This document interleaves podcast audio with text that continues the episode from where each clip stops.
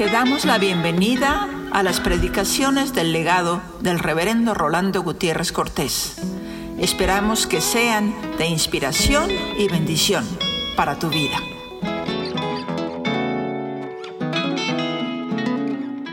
Hay una verdad profunda que se manifiesta en esta hora de la cruz. Y que aquel salmo que nosotros de memoria repetimos, que el que habita el abrigo del Altísimo mora bajo la sombra del Omnipotente, aquí se cumple. Porque María, abrigando al abrigo del Altísimo, estaba morando bajo la sombra del Omnipotente aún en aquella hora de dolor. Porque Juan, abrigando al abrigo del Altísimo, estaba morando bajo el Omnipotente aún en aquella hora de dolor y de prueba tremenda donde el Hijo de Dios estaba exhalando su último suspiro de vida. Pero si hubiera sido solo de protección, que a la perfección nos estaría llamando, no tendría la plenitud. ¿Acaso para enseñarnos a nosotros como hijos a que no basta con proteger a nuestros padres? ¿O enseñarnos como hermanos a que no basta con proteger a nuestros hermanos? La protección del Señor fue plena de ternura. Su visión se aclara y por los que tiene cerca se inquieta, se preocupa y se ocupa de ellos, superando lo que muchas veces nosotros no podemos superar, porque cuando tenemos una preocupación no nos ocupamos del que está cerca. Cuando tenemos un dolor, no nos ocupamos del que está cerca. Cuando tenemos un sufrimiento, no nos ocupamos del que está cerca. Pero el Señor sí se ocupa de ellos que estaban cerca, de ellos que estaban derramando lágrimas por Él, de ellos que estaban sufriendo por su muerte. No los pasa desapercibido. Claro que ve la protección, pero la ofrece con ternura. Jamás hay que dejar que la angustia turbe el alcance de eternidad de nuestros gestos. En Jesús es lección que debemos considerar. Hay una verdad profunda que se manifiesta en esta hora de la cruz. Porque María, abrigando al abrigo del Altísimo, estaba morando bajo la sombra del Omnipotente aún aquella hora de dolor. Porque Juan, abrigando al abrigo del Altísimo, estaba morando bajo el Omnipotente, aún en aquella hora de dolor y de prueba tremenda donde el Hijo de Dios estaba exhalando su último suspiro de vida. Y acá, esta palabra se hace realidad. Y si en un momento dado la incertidumbre pudo haber parecido el signo de la mente de María, o la incertidumbre pudo haber aparecido como sospecha en la mente de Juan, aquella incertidumbre era un engaño.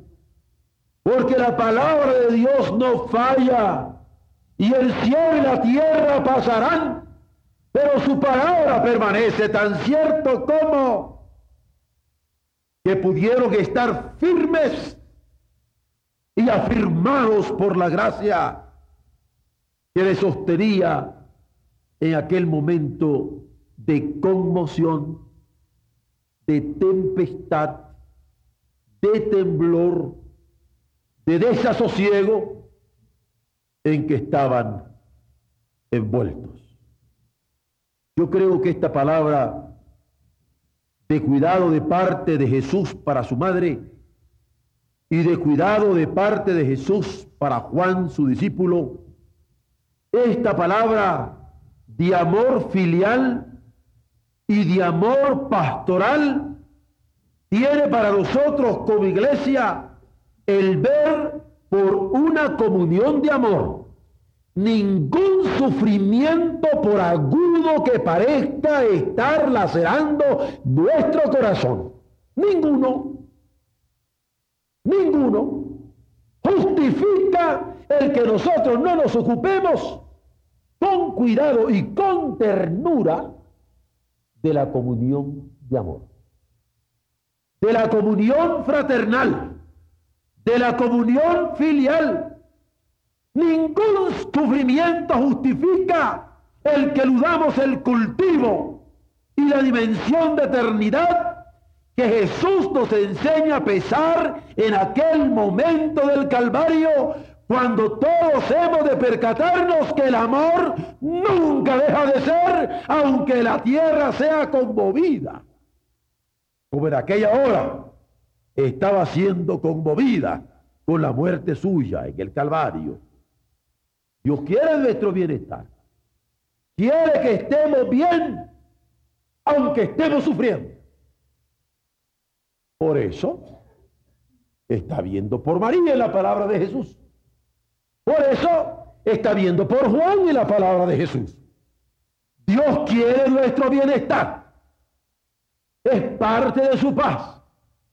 Y aquí en esta palabra tercera, de madre y a tu hijo, hijo y a tu madre, nosotros tenemos como iglesia una advertencia para que el sufrimiento bautismo del cielo, oportunidad de redención, jamás sirva de excusa para que no nos expresemos y cultivemos en protección plena de ternura la comunión que Dios quiere como pertinente para nosotros, la del amor. En cuanto al mundo, la visión aparece clara con esta seguridad de la cruz como garantía de salvación. Con estas lecciones de la cruz como garantía en donde establecemos nuestros principios de manera firme. Vamos a ir por este mundo no determinados por el dolor, no determinados por el sufrimiento, mucho menos por lo que los otros hagan por desestabilizar, sino que afirmados en el mensaje de la cruz, hemos de percatarnos del oportuno del cuidado y de la vida, sabiendo que la gracia es vida en nuestra vida para vida eterna, es sufrimiento para redención, pero es dimensión y visión de gloria que nosotros hemos de mantener y procurar que nunca se pierda en quienes nos rodean. Porque más que tinieblas, es su luz la que debe determinarnos. Más que la desesperación, es su amor el que debe de centrarnos. Más que angustias, es su esperanza la que debe sustentarnos. La entrega de Jesús, registrada en los evangelios como una entrega voluntaria, fue sacrificio redentor. No temamos al sacrificio redentor. No temamos a pagar el precio del sacrificio. De modo que al discernir en esta noche los alcances de las palabras de Jesús para nuestro ministerio y visión como iglesia, nos anime a vivir en misericordia para regirnos por las implicaciones de la gracia en el cultivo de comunión de amor con nuestros hermanos. Al que no conoció pecado, lo hizo pecado por nosotros. Y podemos entender que por razón del pecado, Dios le abandonaba porque la paga del pecado es muerte y la muerte es separación total de Dios. Alguien podría decirnos con sorna y con ironía, se fían, a la hora de la verdad, y la verdad es un pecado tremendo en el hombre, Dios lo abandona aún. La prueba la tienen en el mismo Cristo. Por eso es que nosotros hablamos de un humanismo antropocéntrico. Hay que creer en el hombre, porque el hombre es más comprensivo con el pecado y con el hombre mismo que Dios. Y esto con sorna lo dice el mundo. Hay un momento en que el hombre aparece como más misericordioso que Dios. y le comienza a echar la culpa a Dios de falta de misericordia, porque ni con su hijo la tuvo a la hora que está sufriendo por esta situación de pecado. Lo dicen abiertamente. Por eso, la quinta palabra de la cruz, se tengo, me parece elocuente, porque allí está Jesús, deshidratado, sangrado, acabado, abandonado por el Padre, y lo que dice es, se tengo. ¿Y qué pasó con la misericordia del hombre? ¿Y qué pasó con los hombres? Que se yerguen sobre sí mismos, alentándose en su propio egoísmo, diciendo que ellos tienen más comprensión sobre los otros hombres. ¿Qué pasó con los hombres cuando oyeron a Jesús decir se tengo?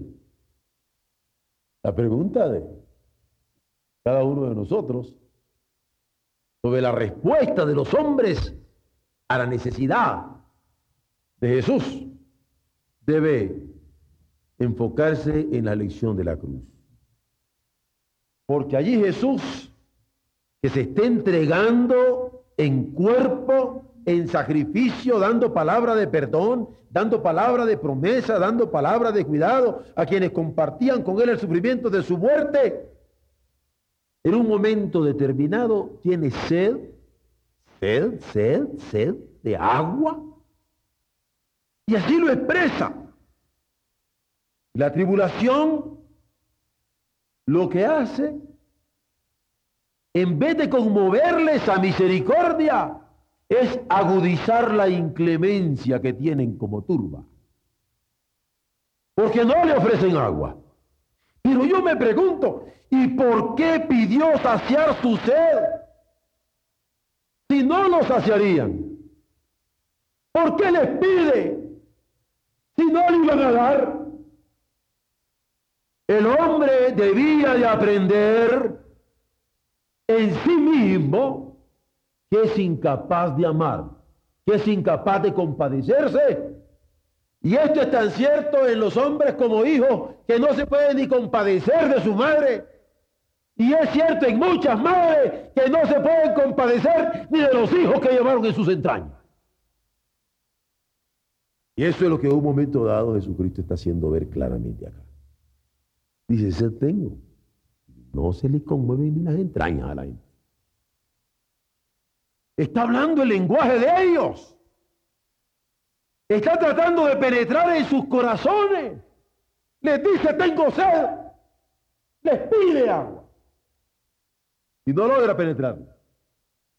No que no. No que muy misericordiosos los hombres. No que muy comprensivos. No que muy tiernas las madres. No que muy nobles los hijos.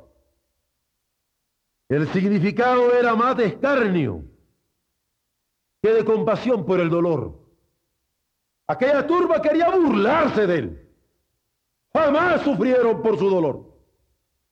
Pero de nuevo, vuelvo a preguntarme, ¿pero por qué pidió saciar su sed? Si en breve la pasaría, ya estaba al borde de la muerte.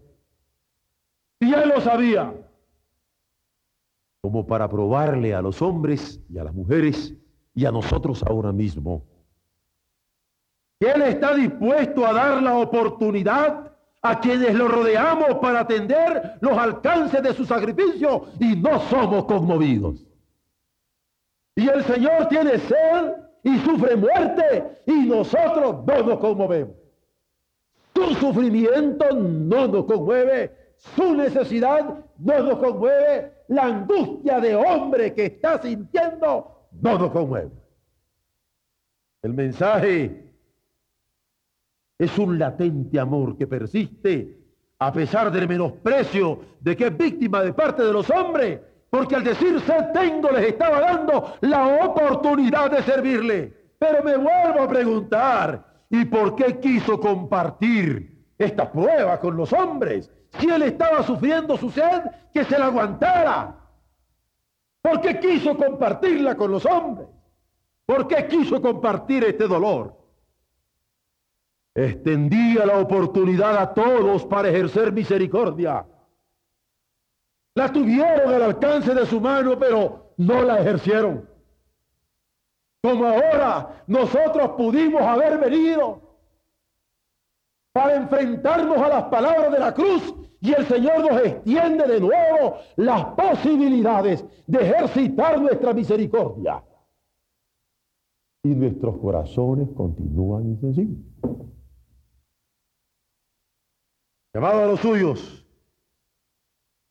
llamado a nosotros, el llamado a mi corazón y mantenernos alertas. Mantenernos alertas a las necesidades primarias de los hombres como hijos de Dios. Sea hambre, sea vestido, sea habitación, sea sed, o las necesidades primarias de nuestros hermanos que necesitan de nuestro amor y de nuestra compasión. ¿Por qué Jesús tuvo un lenguaje cotidiano? ¿Tengo sed? Porque todos nosotros decimos, tengo sed.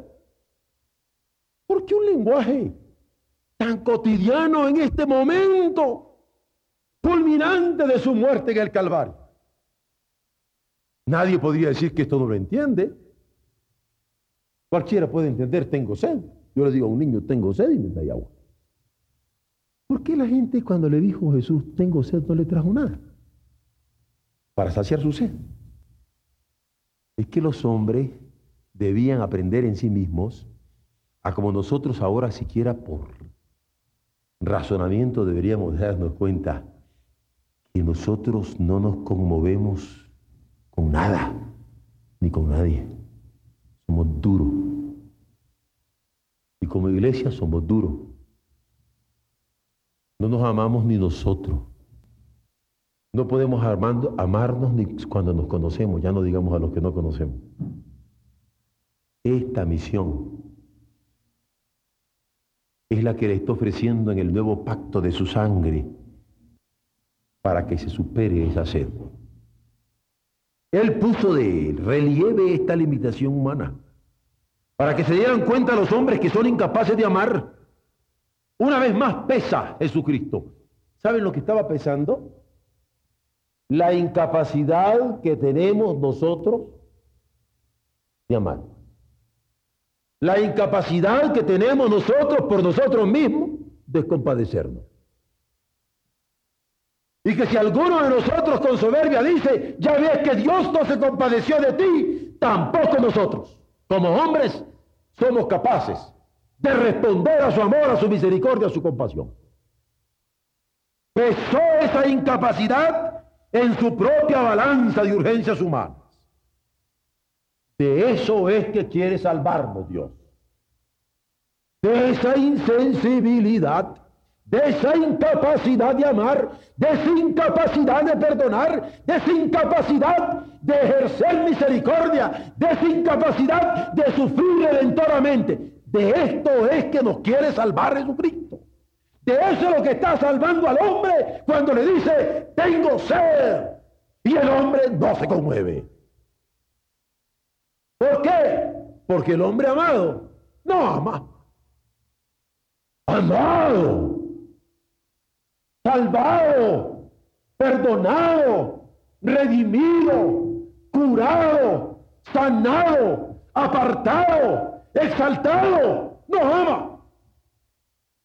El hombre que ha sido servido no sirve. El hombre que ha sido ayudado no ayuda. El hombre que ha sido perdonado no perdona. El hombre que ha sido satisfecho no satisface ni las necesidades primarias de Jesús a la hora más cruel del escarnio. Por eso, cuando Jesús dice, se tengo, Valía la pena que viéramos nuestra propia sed. Aquí es donde Él asume una humanidad que se enfrenta ante el pecado. Y si nosotros asumimos la sed y vemos en la sed de Cristo nuestra propia sed, y en su necesidad nuestra propia necesidad, y en su posibilidad nuestra propia posibilidad, no busquemos de los hombres misericordia, porque nos darán vinagre. Es aquí que la gracia es visión de gloria. Es aquí donde hemos de ver en la palabra de Jesús la incapacidad del hombre para amar y asirnos del único amor del que no podemos quejarnos nunca y por el que Cristo estaba sufriendo el abandono por causa del pecado.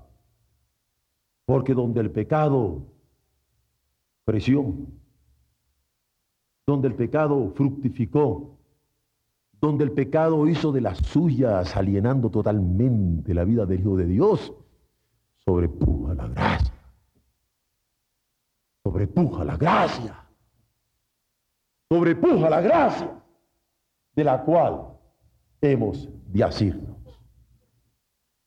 Jesús entregó su espíritu al Padre habiendo cumplido la obra que le había sido encomendada.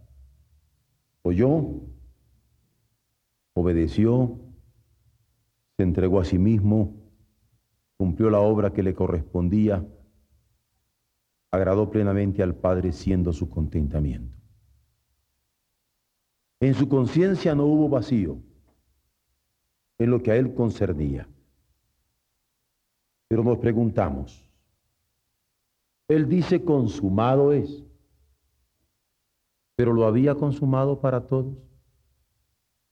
Podemos decir nosotros, amén. Yo sé que hay muchos que piensan que les queda mucho tiempo, pero hace falta que nos aclaremos la visión de la cruz para percatarnos de la temporalidad de la vida, de la realidad de la muerte de la oferta de la resurrección en Jesucristo por la fe. Dios lo dispuso todo en cuanto a su sacrificio. Y las profecías enteras se cumplieron con Jesús. Pero yo me pregunto, ¿hay algo que aún no ha sido dispuesto para ti? porque te ha sido difícil seguirle. Y a lo mejor piensas es que aún me queda tiempo, pero la Biblia dice, los años de nuestra edad son 70 años. ¿Cuántos te faltan en la cuerda regresiva?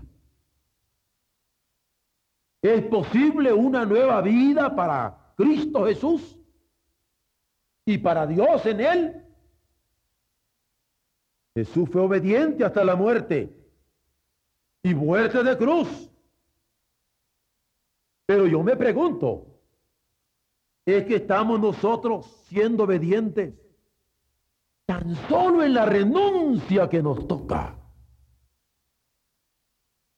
Ya no digamos la obediencia de muerte y de muerte de cruz. La Biblia dice que hay un hoy para este encuentro y hay toda una alegría reservada para quien responde con la fe que viene por el oír del Evangelio. La palabra nos hace ver cómo el Padre se arraigó en el Espíritu que le dio Jesucristo. De tal manera que cuando le dijo Jesús, en tus manos encomiendo mi espíritu y su cuerpo baja a la tumba, Él cumple en ese cuerpo su palabra y no deja que su santo vea corrupción sino como lo registra la palabra misma, lo levanta de entre los muertos. Porque en medio de toda aquella tragedia del Calvario, Jesús dijo, en tus manos encomiendo mi espíritu. Podremos identificarnos con esta palabra nosotros de tal manera que se arraigue Dios en nosotros y podamos con el mismo espíritu que levantó a él, de entre los muertos, levantarnos de este santuario ahora para ir en el poder de resurrección a cumplir nuestros ministerios. La palabra del Señor es insistente y está a la puerta y llama y quiere entrar y cenar familiarmente. Nuestra tarea es poner con nuestra lealtad esta dicha al alcance de todo aquel que cree por nuestro testimonio. Yo creo que todos lo entendemos. Es nuestra tarea, decimos. Pero, ¿podemos contar contigo? ¿Puede contar el Señor con nosotros? Es que la gracia que nos ofrece un nuevo nacimiento, una nueva visión, una nueva mente, un nuevo sentimiento, un nuevo horizonte, esa gracia está haciendo efecto en nosotros. Es que la perspectiva del reino de amor, de justicia y de paz está calándonos. Como en la cena del Señor, ahora estamos recordando que Jesús fue entregado por nosotros y estamos discerniendo sobre su cuerpo como redimidos por su sangre para una comunión de amor. Y esto queremos anunciar, anhelando la manifestación de su gloria a través de un testimonio firme de parte nuestra, leal de parte nuestra. ¿Por qué no salimos en esta hora entregando nuestros espíritus al Señor para que su espíritu de vida arraigado en Él pueda ser en nosotros esperanza de gloria, de consolación y de visión nueva para nuestro vivir?